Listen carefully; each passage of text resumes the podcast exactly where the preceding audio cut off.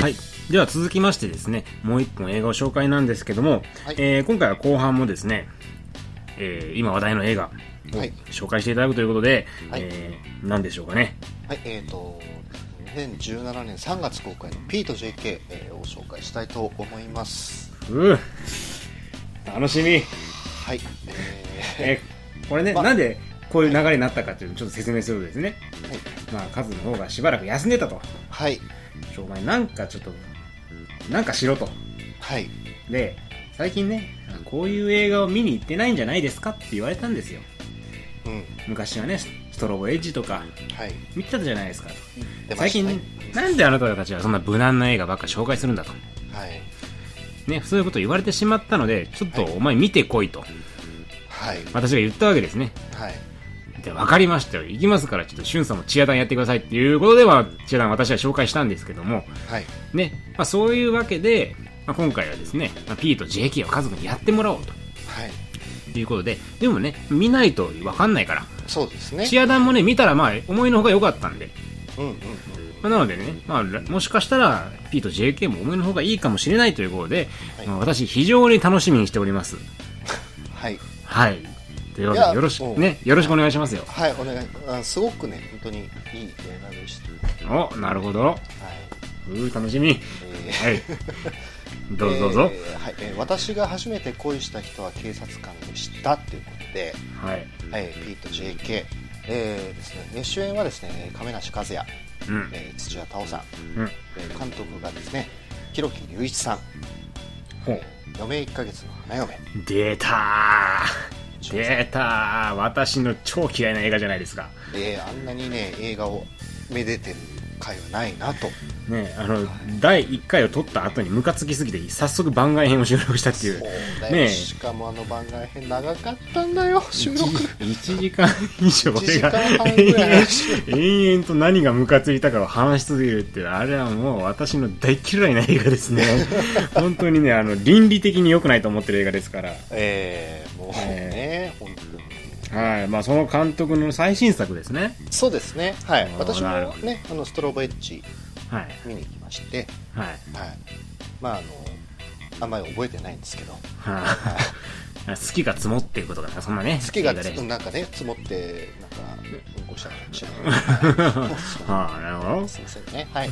えーまあですね、えーまあそんな感じです。でまあはい。広木隆一さんですね。それ以外、えー実はこの映画見る前に「日本リバー」っていう映画を見させていただいてうん。でこれはまあそういう原作ものとか少女漫画原作のものじゃなくてうん。あのやっぱこの人面白いと思います僕。はい。あ撮る映画は。うん、うん。僕あの嫌いじゃない、はい。でちょっと興味があってその過去のあの90年代に捉えたそのポルノものとかっていうのもちょっとこれから拾っていきたいなと思ってたりもしてるんですね、うーん。はい。あのなのでそういうあの予防線はちょっと張っておきながらですね、うん。はい、この映画をご紹介したいんですが、うん。はい。えーまあ、原作はですね、えーとまあ、少女漫画ですね、はい。うんで三好真紀さんという方がですね、えー書かれた「別冊フレンド」で現在もう連載中の少女漫画です、うん。はい。でまあ、ストーリー、えー、とちょっとですね概要をご説明しますと、えー警察官と、うん。えー女子高生、うん。えーによるですね、えー秘密の年の、えー秘密の年の差結婚を描いたラブストーリーですね。うん。はい、で警察官のコウタ君というのが、えーまあ、亀梨和也演じるコウタ君なんですが、うん。まあ、彼がですねえー合コンで大学生、えー高校生の過去と出会いですね、まあ、2人はこう惹かれ合っちゃうわけですね、うん。はい。でまあ、しかしですね、まあ、高校生と、えー思っていた過去はですね、えー実は女子高生だったんです、うん。うん。まあ女子まあねえーでまあそんな、まあ、警察官とね女子高生がまあ合コンで出会って、まあ、まずいじゃないですか、うん。うん。しかも警察官ですから。うん本来そういうものを取り締まる立場ですからね、そうやね。ええ。まあ、そういう思いでですね、まあ、自制してた浩太君だったんですが、まあ、過去にですねその一途な思いがありまして、うん。まあ、彼女とですね、まあ、正々堂々法律上ですねあの正々堂々と一緒にいられるように、まあ、この佳子ちゃんに結婚しよううんうん。という、まあ、プロポーズをしていくっていう映画です。まあ？ああ。だから合コンでポーズしプロポーズしていく映画なのという体にしておきましょう、ははい。でまあはい。プロポーズするんですけど。いはいはいはい。するするんですよ。うん。あるタイミングでね、うん。はい、でまああの去年とかってすごくまあ邦画が豊作な1年だったって言われてるじゃないですか。うんであの個人的にもやっぱり「アイアムヒーロー」とか、うん。まあ、クリーピー偽りの隣人とかねうん。あの好きでしたし日本で一番悪い奴らとか大好きでしたしうん。でまあ少女漫画原作っていうところでそれこそ「ちはやふる」なんか非常にやっぱ面白かったんですよね、うんうんで去年は僕は個人的にちょっとこういう恋愛ものの映画っていうのをまあ控えてたんですよ。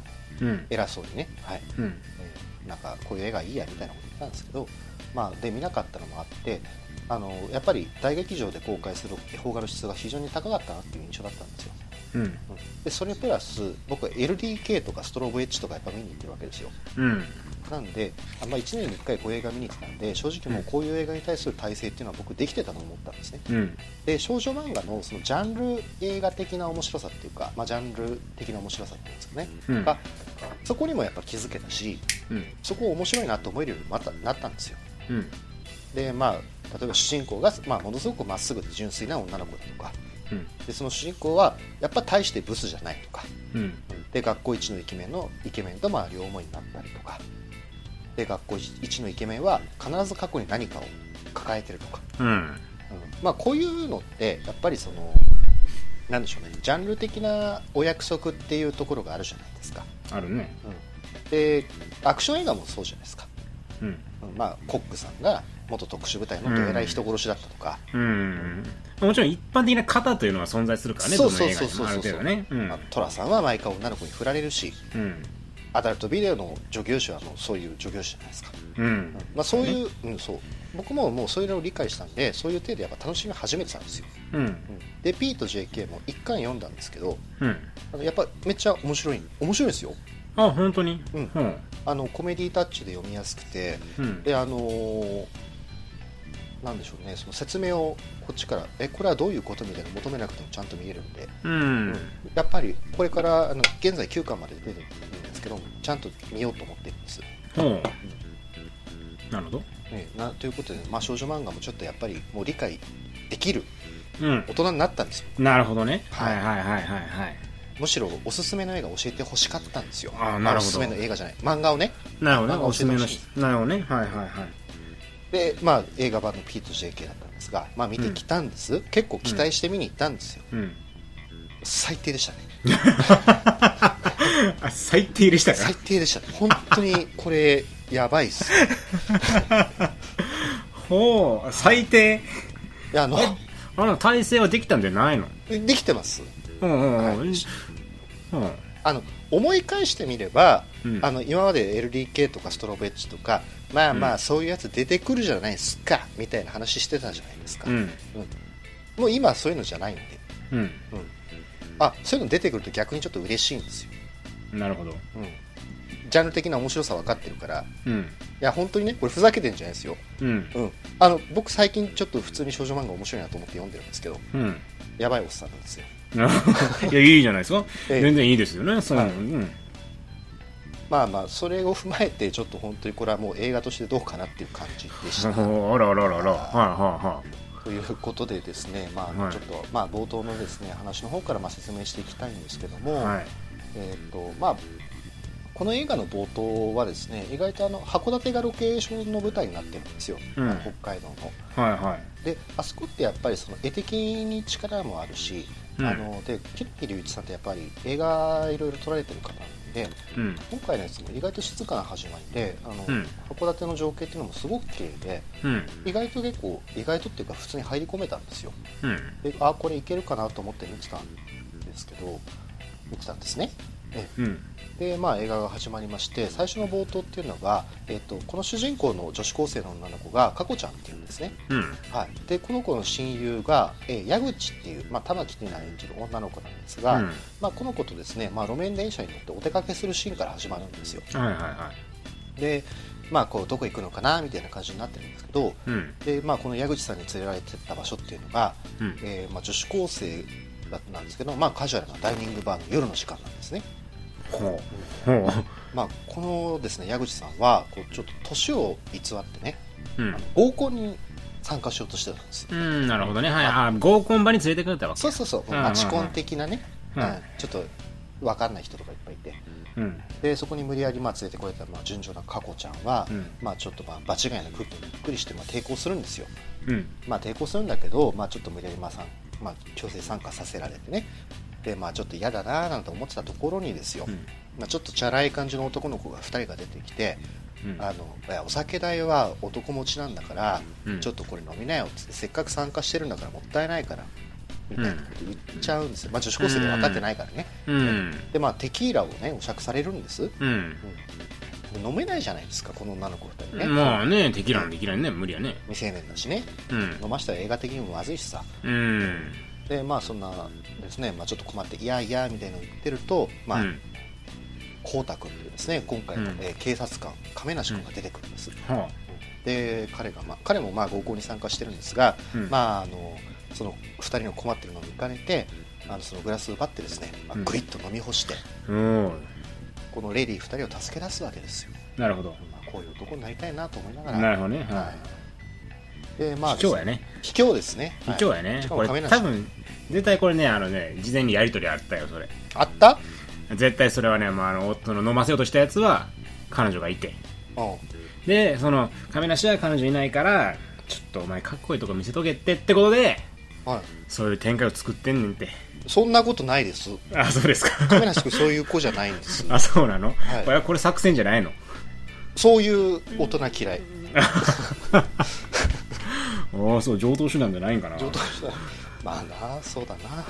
そうそうなのに引っかかるのはやっぱ女子高生合コン慣れしてないからね。いやでもこういうの見る上ではやっぱもうちょっとそういう知識は置いとかないと。やっぱ順序で見ないといけない。なるほどね。そうやね。確かに。あなるほど。単純にもうそうやね。あのその子のたたためを思って飲んだわけね。そう僕らは佳子ちゃんの思いで見なきゃいけないわけですよこの映画を。ああなるほどね。いやはい本当に、はいはい。はいうそうそうそうそう。なるほど。失礼しました。ちょっと私がねちょっとうがった見方をしてしまいました。そう大人の見方じゃ困るんですこれは。なるほど。うん。了解です。はい。ええ。失礼いたしました。はい。えでえでまあまあそのね。あのまあその、まあ、当然キュンキュンしちゃうわけじゃないですか。なるほど確かに。ね、うん。亀梨君ですよしかもね。そうだね。かっこいいに決まってるじゃないですか。うんうん。しかもテキーラなんて飲んでくれたらね。そうですよあのきつい酒って有名ですからね。ねそれは飲んでくれるなんてありがたい話ですからね。それはキュンときますよそりゃ。えキュンときますよ、うん。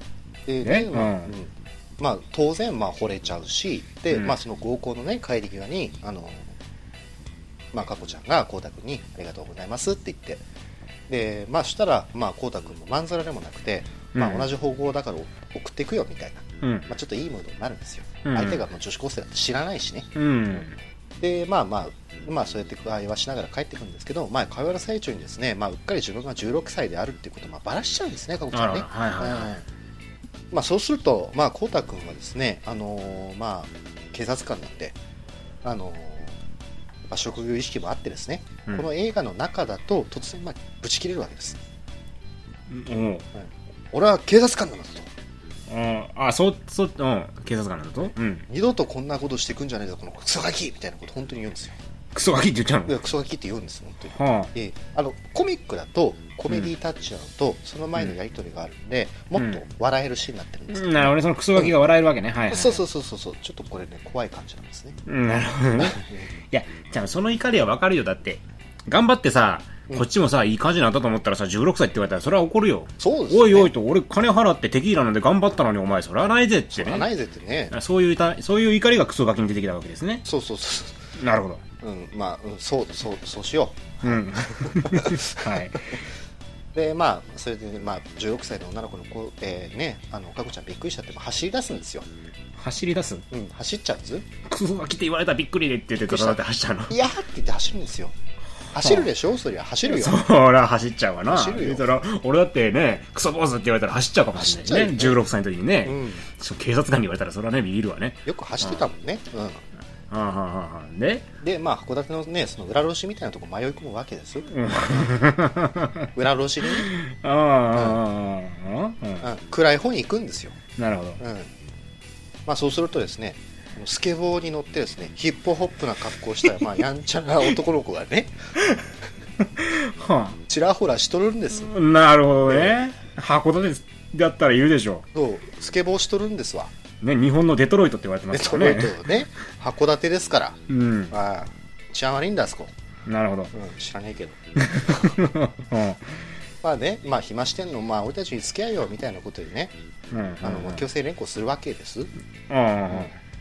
まあそうするとですねまああのいややめてみたいになるじゃないですか。まあね。まあそんな不良集団のですねまあそんな中に奥の方にですねなんと佳子ちゃんの同級生の子がいるんですよ、あの同級生のねそう。お男の子がいて、うん。狼くんっていう子なんですけど、狼くん、はいはいはい。まあ、クラスでちょっとはぐれ者ね一匹狼みたいな、うん。おうん、狼くんがいいるんです、はいはいはい。うん。まあでね、まあ、お前こんなところで何してんだよと、まあ、クラスメートのよしみもあって、まあ、止めようとするんですが、うん。まあ、と止めようとした矢先に過去を追っかけてきた、まあ、その光太君が来るんですね、はいはい。うんまあ、で、まあ、俺は警官だと、まあ、その子を話せっつって、うん。おおはいはいはい。緊迫した場面ですよ。ねそしたら、あ、うんお前狼じゃねえかみたいな。ん？おお前は狼じゃねえかみたいな。ほうあ、知り合い。そう、知り合いなんで、はいまあ、実は、その、まあ、警官じゃないですか、こうだね。うん。で、狼君は、まあ、不良少年まあ、よくその報道されてたんだと。まあ、でも、狼君は、まあ、本当は、佳子ちゃんが襲われてるのを止めようとしてたんだけども、うんまあ、場所が場所なんでね、そういうのは当然知る由もないんです。うん。うん、だから、あの単純に、あの、狼君たち率いる不良集団が襲ってるように見えて、うんまあ、そこで、まあ、乱闘が起きるわけですね。おなるほどね。はいはいはい。まあ、よくある話じゃないですか。確かにでうん。うん。でまあそのねえっ、とコ太君が、まあ、わーわーわーわーやってる時にうん。コ太君がですねそう一人仲間を取り押さえた時に、うん。あのーそのうちの仲間の一人がですねあのパイプでこのこう警官のコ太君を殴ろうとするわけですよ。ほうほうほうわ危ないっていう時に佳子ちゃんがファッと飛び出てバう。うん。ンもうん。う代わりに頭を殴られちゃうんです鉄パ普通逆じゃないの？でいや女の子がね逆にあ危ないってなっちゃうんですよ、はうん、いややっぱり純情ですから。あ、なるほど。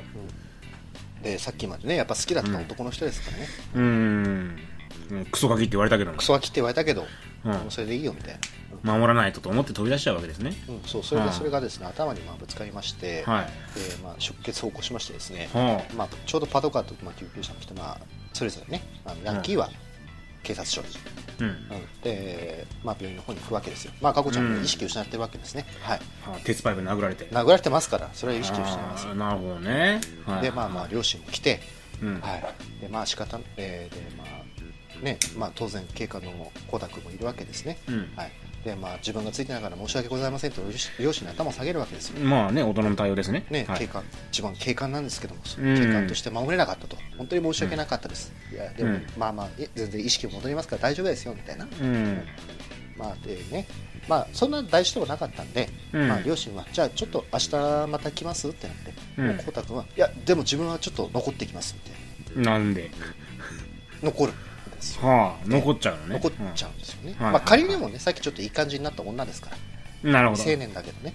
あそれ夜の話？その日の晩の話？そうそうそうそうそうそう。ああ、なるほどね。そうそうそうまあまあまあ、合コンするぐらいが、まあ次の日仕事休みでしょ。そうそうそう。あそう休みなんですよ、うん休みって言ってたんで、うん、でまあねでまあなんやかんやってんですその晩のうちにですねまあ佳子ちゃん目覚ますわけですよう。うん。で迷惑かけてごめんねとうん。光太君横にいたんでうん。でもそんな光太君がかっこよかったよみたいなこと言っちゃううんですよ、ん、なるほど。うん、かっこよかったねって言ったら、あのここからですねあの、うんまああの光太君がねうん。うん。佳子ちゃんとうん。僕と結婚しようとうんうん殴られました、うん。病院行きました、うん。あれ、もしかして、あ男の方が殴られておかしくなったとかあ違う違う違う違う。あの佳子ちゃん殴られてね。うん。病院行った。入院した、うん。うん。起きた。うん。でもそんな光太君かっこよかったよと。うん。結婚しようぜって言われるんですよえ、こうたくん結婚しようぜって言うの？うん。そう言うの。ちょっと待って、あれ、ちょあれそれ、あれやろ？なんかまたはしょってんねやろ？えはしょってないんですよ。ここの20分ぐらいなんでまだ。え、その、殴られてから、その、なんかあったんじゃないの？あ、あれもしかしたら過去に実はこういうやりとりがあったとか、そういうのが後々語られる的な？いやいやもう自分がついてながら申し訳ございませんでした。つい先ほどみたいな、うん。うん、なって、うん。でうん。で目覚ましたらもう数数時間後なのかな？2時間とかそれぐらいでしょうね。はいはいはい。ね。はい。まあ、結婚申し込むんです。ほら申し込むじゃないですか。ああ申し込むんです。そういうこともあるね。確かにね。うんうんうんうん。うん。おオッケで まあ佳子ちゃんもね、まあ、それ聞いて「え何言ってんの？結婚だなんて」ーまあそうなりますわな。なりますわね。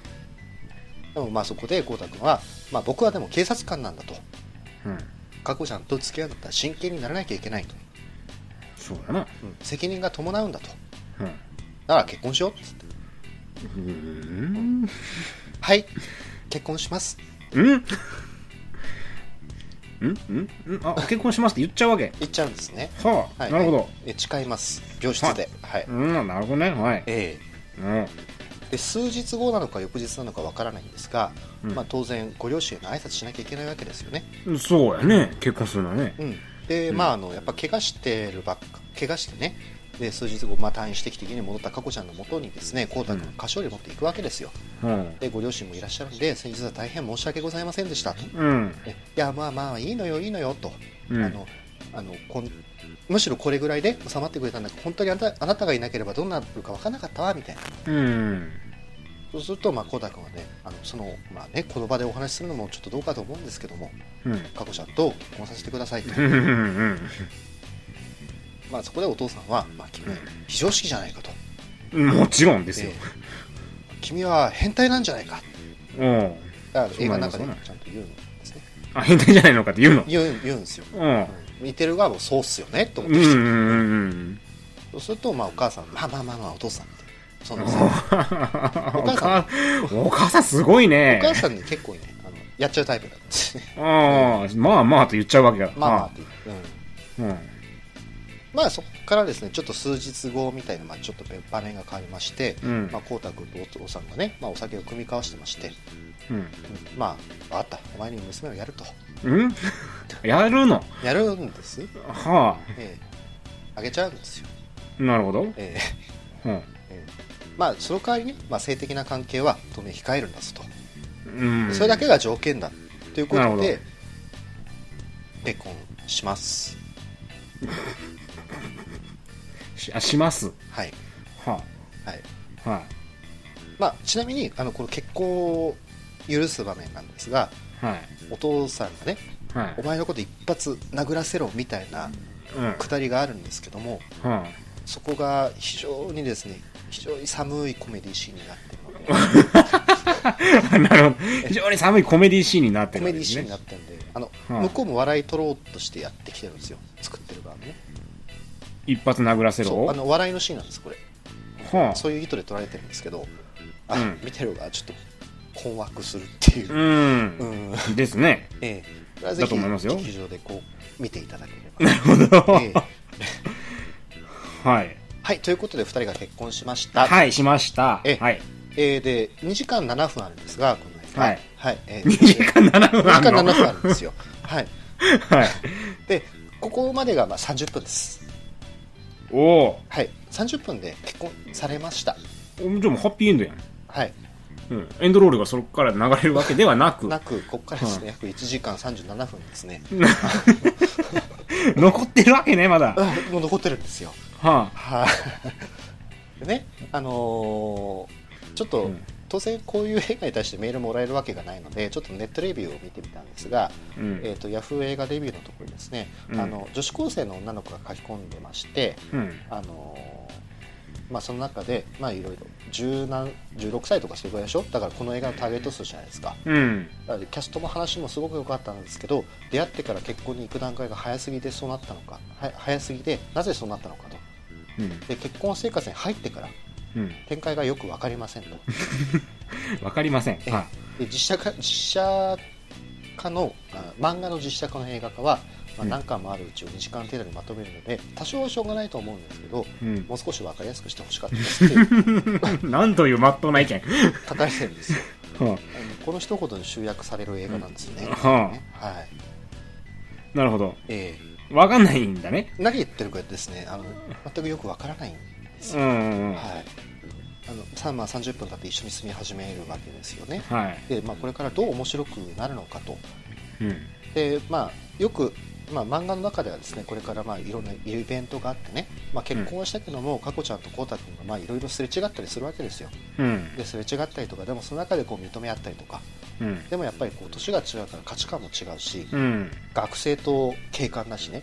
うん。やっぱどうしても違ってくるじゃないですか、うん。でもやっぱそういうものを乗り越えてこう真の夫婦になっていく姿っていうのをこうコメディたちで描いていくうん。であろうであろう。まあ途中なんで。はあ。でもそういう話にななるじゃないですか普通はあうね、ん。まあね。なで、まあ、この映画の中でどうなるかというとですね、うん。まず学園祭が始まるんですよ。おい。佳子ちゃんの学校でね、うん。えでそのですね、まあ、学園祭を準備していく中で、うん。こう物語がまた展開していくんですけども、うん。でまあ、その中で、まあ、最初に出た狼くんっているじゃないですかその不良少年、うんうんうんうん。ね。でこの子が、まあ、あの実はシングルマザーの家庭でうん。でお父さんいないんですけど、うん。そのシングルマザーの家庭にとんでもない暴力男が寄生してるわけですよ。うん。でもうその狼くんがですね、まあ、あの警官の浩太君と、うん。で佳子ちゃんたちその他のクラスメートの力を借りてですね、うん。あのその男を逮捕して。逮捕するの？そうあのとあの暴力振るってるからね子供に、うん。あの結構本当にひでえやつなんですよ。うん。で、まあ、その狼くんが、まあ、そういう家庭の中で徐々に徐々にクラスに溶け込んでいくっていう話なんですよ。うんなるほど。もあるんですね。うん。これはいい話ですうん。でやっぱりメインのですねこの2人の話ですよね。あと佳子ちゃんとうん。浩太、君のね。うん。でやっぱりこれもですね2人の距離がだんだんできていくって話なんですよ。うん。であ距離ができてくってこと？そうそうそう結婚したんだけども、やっぱりだんだんだんだんすれ違っていくんですよ。うんでその用内容っていうのが3つあって、うん。まあ、そのまず浩太君がまず自分の身のですね身身の上のことはあんま話さないんですね、うん。うん。で佳子ちゃんにどんな家族なのって聞かれても言わないんですよ、お父さんとお母さんも死んだんだみたいなこと。うん。で実はその浩太君はお父さんも警察官でうん。で浩太君が高校生の時に、まあ、自分の目の前でですね連続殺人犯に、あのお父さんが刺されてですね、まあ、うん殉職されてるんですね、うん。うんでちょっとその時にまあ不良気味だった浩太君は、うん。あのなんでもっとお父さんと正面でなんだろうな正面から向かい合えなかったんだろうな、うん。まあ、悔いてるわけですよ。なるほそういう後悔があってやっぱ自分をちょっと出せないと自分の顔を出せないと、どうん。なるほででそこにちょっとギャップを抱く佳子ちゃんですね。どうん。で2つ目は佳子ちゃんはまあ高校生じゃないですか。うん。なのでどうしても子供扱いされるんですよね。うんでも夫婦ですからやっぱり子供扱いされると面白くないわけですよね。うん。なので自分をこう妻として見てくれない光太君にやっぱちょっとこうギャップ感じてくるわけですよ。ほど。うん。で社会人と学生ですから3つ目はねあとはあの同じ同じ場所で生活しててもやっぱ時間がすれ違うわけですから、うん。2人の距離がどんどんどんどんやっぱ広がっていくわけですよ。なるほど。うするんだと、どうん。やっぱこの問題を乗り越えなきゃいけないわけじゃないですか、うんうんでね、えー、と心も、まあ、内側させてくれないし、うん。そんな思いがどんどん爆発してですね、まあ、佳子ちゃんが浩太君にこれが夫婦って本当に言えるの？と。うん。私たち結婚した意味って本当にあるの？ってうん。詰め寄るんですよもう泣きうんうんそうするとですね、まあ、浩太君はあのそうだなと。うん。悪かったと。うん。だから佳子ちゃんに誘われあの学園祭に行こうって誘われてたんですよね。うん。でもこう浩太君は、まあ、同僚が来るかもしれないしうん。ましてや奥さんが女子高生だと。うん。そんなのを同僚に見られたら本当困ると。うん。そういう思いがあって行かないと思ってたんですけどもうん。やっぱり迫られたんで分かった。じゃあじゃあ俺学園祭行くよってなるわけですよ、うん。一緒の時間を過ごそうって。うん。で、まあ、一緒の時間をね過ご 過ごすんですよ。はえはい。はい。で佳子ちゃんのねそのクラスの出し物っていうのがそのコスプレ屋さんなんですよ。コスプレ屋さん。そうそう。あ。の衣装を取っ替えてくれるみたいな。あのあコスプレをさせてくれるそうのさせてくれる、はいはいはいはい。でそれで学校の中いろいろ歩き回ってねみたいうな、んなるほど。割と今時なね出しう物ですかん。で、まあ、高校生の服を着たですね亀梨君と、うん。えー、佳子ちゃんが、まあ、デートしてですね、うん。まあ、ラブラブな時間を、まあ、取り取り戻すんですね。うんいやーええ話や。ええ話ですよ。うん。多少点ないですからねこれね、はい。うん。はい。でまあそんな2人でデートしたんですが、まあ調理室でですね、まあキスなんかしちゃったりしてるうちにですね、うん。まあ、こうたくんがふと目をそらした瞬間佳子ちゃんいなくなっちゃいます。なんで？あれ？髪隠しかよ。は 嫁どこ行った？っつって。あそうでねあの、うん。校庭の外を見るとですね佳子ちゃんが冒頭であのヒップホップな格好したスケボー少年いたじゃないですか。ああ殴り合いになった。そうそうそう。結婚するきっかけになったやつや。そうそうそうそう。ああ。その不良グループがカコちゃんさらっていくんですよ。なんでやねん。あれあれあれっつってね、うん、でさまあ。そさらってっちゃってんじゃねえかよと。そうそうそうそう。うちのにさられたぞおいっつってね。うんあのまあそれはあの狼くんいたじゃないですか。うん。でまあククラスと馴染むうちにやっぱその、うん。当時の不良グループを抜けてるんうんですよ、なるほどね。うん。でそいつでその面白く思わなかった不良グループが狼くんをこう誘い出そうと、うん。うん。あの焼き入れてやるぞっつって、うん。それを誘い出すためにカコちゃんをこう誘拐していったわけですよ、うん。うん、いうん。や俺がお頭悪いんかな。かいやいやあのおかしくはないでしょ？でも話としては。あの狼くんのだって嫁じゃないでしょ？いや嫁じゃないけど、うん。あのなんあのその現場でさちょっとやり取りあったじゃん、うん。最初の方でね。うん。であの女だっつってうん。覚えてるわけですよ。うん。学校まで特定してね、すげえんですよ最近の。んなるほど。不良の子はね。なるほどね。情報網がすごいですね。そうそうそう。ここの遠吠えでもその不良の情報持ってやってたじゃないですか。うん。やってたんですよ。多分多分そういう保管をしてみれば多分。うん。なるほ大丈夫だと思ど OK うでまあした。捕まって保管したよ。保管した。OK ほ保管した。OK でまああのかこちゃんがですねあの、古びたですねクラブに。あの見たクラブに行くんですね。行くんですよ。ああなるほどね、ええ。すごいねその子たち。あの鉄パイプは見つけられるわ。古びたクラブは見つけられるわ。すごいねその子たち。なかなかやるね。そうあの彼らのアジトなんですよね。はうん。あ。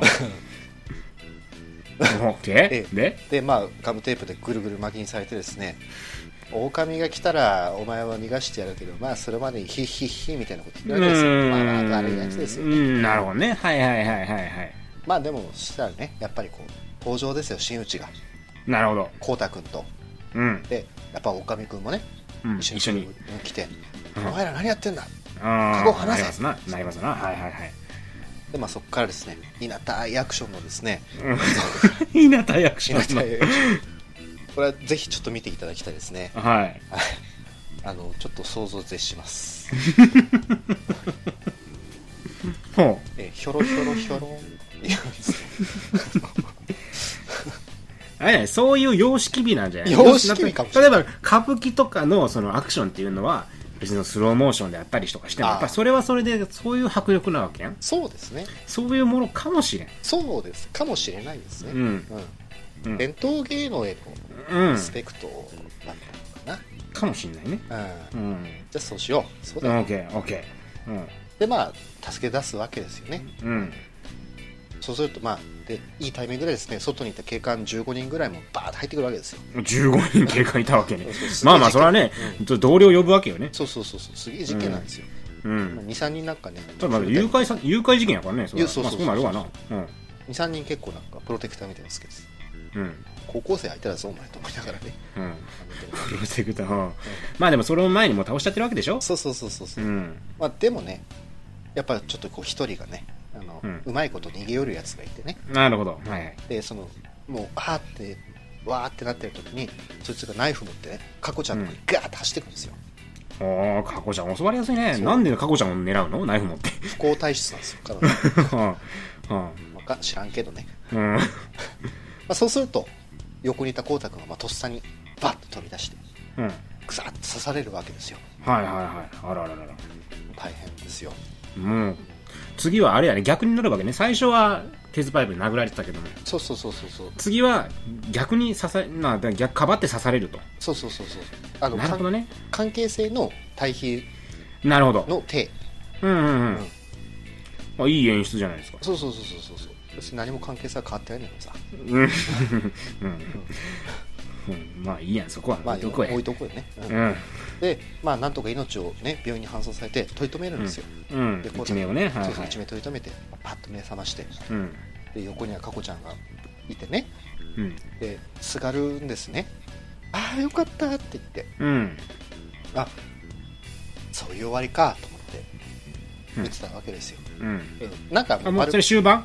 うんうんまあ終盤じゃ終盤ぐらいかなうまくいきそうなとこじゃないですか、うん。でもなんかねやっぱりそういう自分を命かけて守ってくれた、うん。でかこちゃんも命かけて守ってくれたし自分のことを守ってくれた、やっぱそういうつながりができるわけじゃないですか、うん。ここでまとまるのかなって僕は思ったんですね、うん。そしたらですねあのかこちゃんがこれ結構とんでもないことを言いま言いましてうん。なんであんなことするの？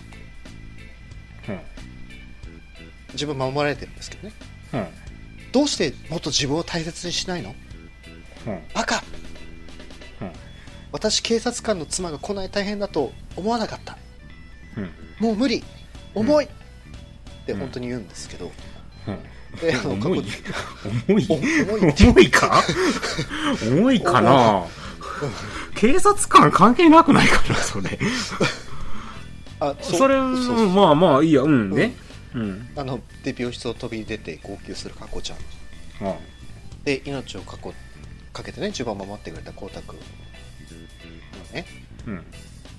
なんかちょっと遠い目してるんですけど。うん。ね。うん。でどうなるかっていうと、うん。え別居するんです。よ、なるほど。ええ。列挙はうんちょっと距離を置きましょうと。置きましょうと。はい。ええ。でうん。うん。ここからはあとエンディングに向かっても一直線なんでね。おう。はい、でまあ一回実家に帰るんですねかこちゃんね。うん実家に帰らせていただきましたよいただきますと。はい。なんでか知らないけどね。うん。で数日後そのかこちゃんが通ってる学校でね防犯意識の向上をテーマとした講演会があると。うん。でそれをやってくれるのが町の交番のおまわりさんたちなんですね、うん。うん。なんとうん。そのうちの一人がこうたくんだったとまさか。ええもう。それは思いつかなかった。はい。おでまあそのこうたくんがねう言うわけです警察官というのは地域の安全を守ってえー人を危険から守る仕事ですと。あただ私はだ大切な人に気づかされましたと。私はもっと自分というものも大切にしなければいけないんだと。大切な人のために。ってうん言うんですよ何言ってるかよくわかんないです わかんないね。ポカーンよね、聞かされてる方はね。何言ってるこいつ、防犯意識の向上だろ、バカ野郎って話よね。まあうん多分ねあの多分あの冷静に見ると、まあ、コタ君っていうのはまあ非常にこう職務に忠実な警察官なんですね、うん。まあ、そのあまりですねこう自分を大切にしないっていう節がうん、あ。るうん。でしょうね、うんう。ん、描かれてないけどなるほど。うんまあ、そこは、なんやろね、あの、よそでやってるって話はね。はであのーむしろ今回はねその大切な人のためにね自己犠牲の精神で、でもその体を投げ打ったわけじゃないですかあ、うん。だから多分その警官の職務に対する忠実な真面目すぎる意識っていうのとうん。自己犠牲の精神っていうのがぐぐちゃらちったんですうん。ぐちゃってやっちゃったうん。ささえ支えちゃったしさ、うん。そうしちゃったしね。うんうん。オッケーいいよ、ええ続けて。でまあ講演会後にですね、まあ、会場でこう2人っきりになりまして、うん。まあ、2人はですねまあまあまあちょっと涙流れてですねうん。ちょっとなんか「えい」みたいな感じになってねうん。でそこでブルーノ・マーズのこの23年ぐらいやっぱ結婚式で23年かなもっとあるかなよく流れるブルーノ・マーズの「マリー・ユー」が流れましてですね、うん。はい。流れる流れですね、い。そこからですね。ミュージカルが始まってですね、ミュミュージカル？ええ。まあ歌わないんですけど2人ともね。こうなんか2人でこう腕を組みながらニコニコしてですね講演会を出るとですね。講演会場を出るとですねその後ろからなんか突然なんか生徒がバーッと出てきてですね。うん。あのその後ろでなんかなんかこうクラッカーとか鳴らしながらね ニコニコ笑顔で踊りながらついてきてですね、うん。えうん。それ何？な、な、メタファー的なシーンなの？えあの多分ここでブルーノ・マーズの「マリー・ユー」が流れるんで2人はほん、ここで本当の夫婦になりましたよっていう話なのかな。うん？あのあの問題は乗り越えた体じゃないですか。うん。問題は乗り越えた体,、体ですよね。うん、いろんな問題ありましたけどやっぱね。伏線は回収してないけど乗り越えた体なんですよ、うん。で乗り越えたからうん。最初にもう婚約結婚してるんだけども、うん。ここで乗り越えた先にですね、うん。2人は本当に夫婦にななりましたっていう体ですね。うん。体裁がいいんですよ。はあなるほど、はあ、うん。っていう映画です。えおしまいっすか？ラスト一応2人であのそのダンスシーンの後に観覧車に行って、うんあのここなら2人で誰にも邪魔されないねって言ってうん。最初に渡した婚約指輪をもう一回渡すっていうあの2人はもう一回本当の夫婦になりましたっていうは体が。あ、なるほど。ええ。うん。うんうん。ありますね、はいうん。はい。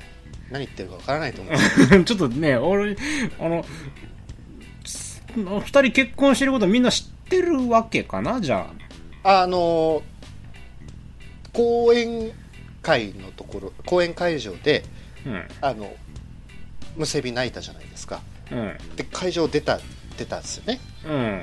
その瞬間にこの全学校の生徒多分認知されたんでしょあ、なるほど。推理力がすごいね。そうあの泣いてた。あ、これは結婚してるなと。うん、うん、なるほどね。そうむつ、ああ、なるほど。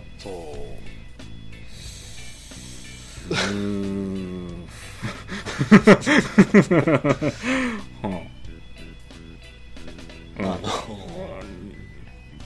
ねあのこれ僕なる本当にね、デビええデビッド・リンチの映画見てるかのような。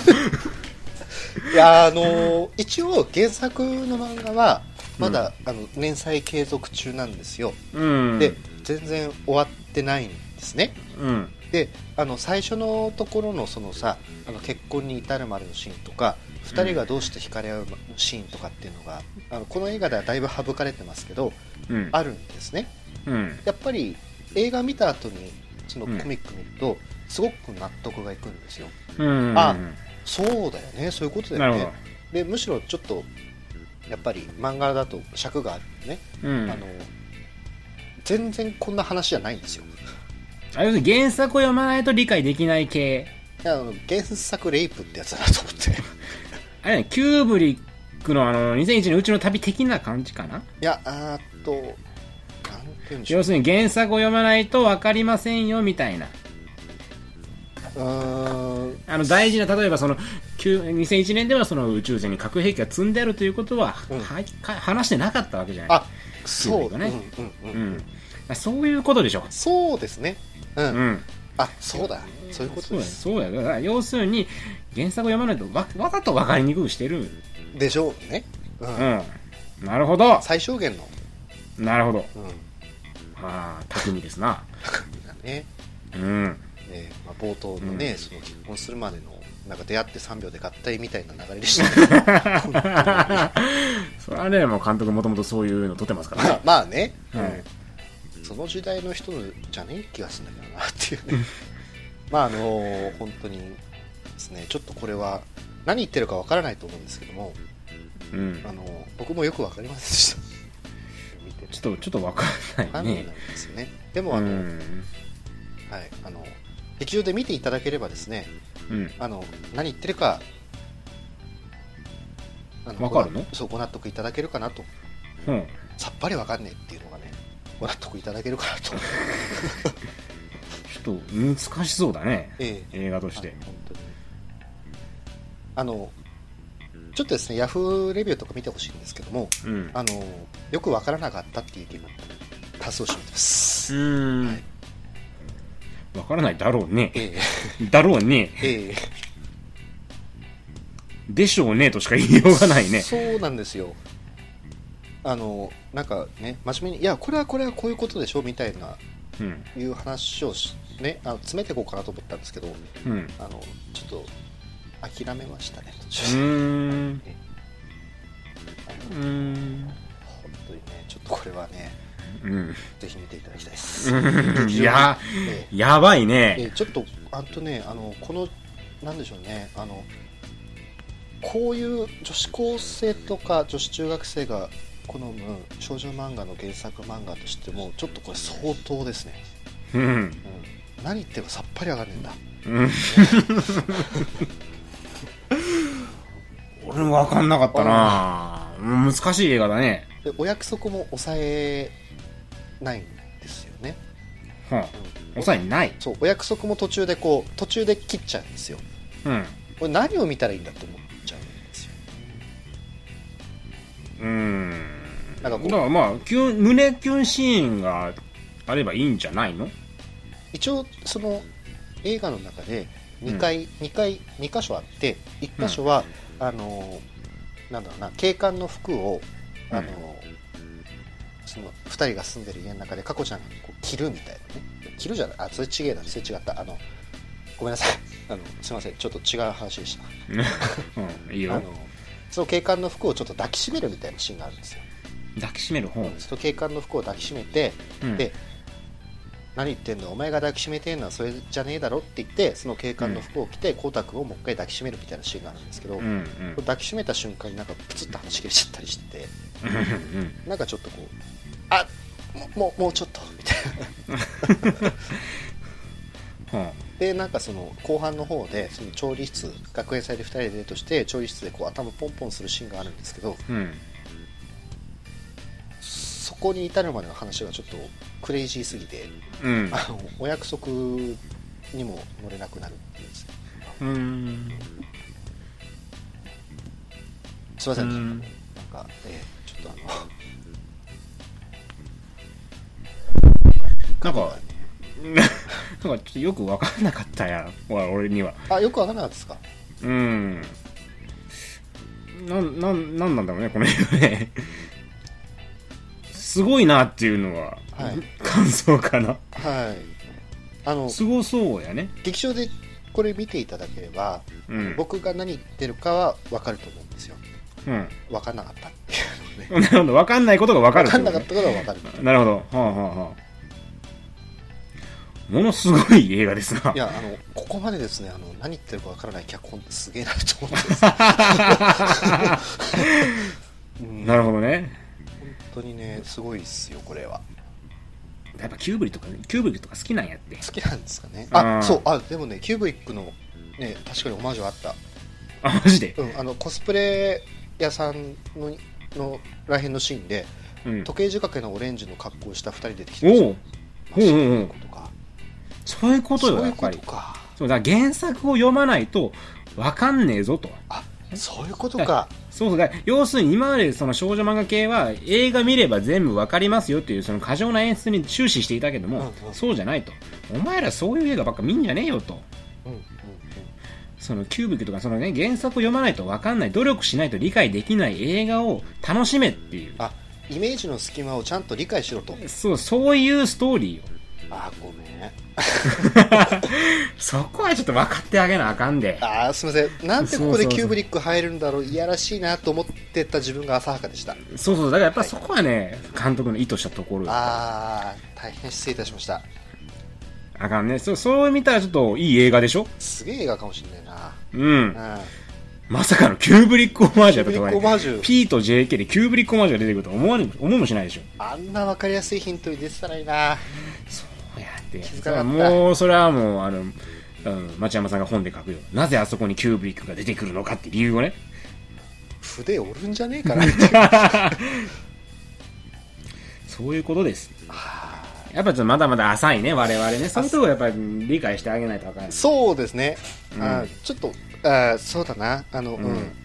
ごめんごめん、まだまだ甘いですね。えまずまだちょっと映画の見方が分かってない。失礼しましたなぜあそこにキューブリックが出てきた出てきたのか。そこを読み取らないと。これちょっとそうですね。あの いい発見でした。そうそうそうそう。なるほどね。だからそう見ると面白い映画かもしれん。うん。そうですね。うん。俺は原作でいいかな。とりあえずそういう感じでいいんじゃないですか？いいですかね。はい。はい面白い映画ですねそういう意味では。ぜひとも今今女子高生たちに見ていただきたい一本。あのよ前の方に女子高生座ってたんですけどうん。い言ってました。やそれは分からんもんだって。うんねそりゃそうだよ。そりゃそうよ。キューブリックなんか出されて分からんもんそんな。わからんもんね。うん。いや女子高生か分かんないけどとりあえず若めの女の子が言ってたのはなんかこういう系の映画見て初めてだったなっていう。まだまだその女子高生も映画の見方が分かっててないねんですね、あうん、ごめんなさい。あキューブリック見ろと。キューブリック見ると。はい。そういうことでした。はい。すいません。大変失礼しました、なので我々もちょっとまあ反省するところがあったね今回はね。そうですね。いやごめんなさい本当に、うんなんか49分もこの回やって 長かったね今回ね。すいませんね。なんか本当に大変失礼いたしました。いやだやっぱ反省ですね。まあ舐めるなと。はい。そういう映画もきちんとそういうところを見ていけという、はい。そういうお話ですね。大変失礼いたしました。次回はちゃんと映画をしっかり理解して30分以内に収めたいと思います。はい。というわけでねもうみもちろんこれはもうおすすめの一本ということでね。お。皆さんにぜひとも見ていただきたいということでね。はい。はい見に行ってね。見に来てください。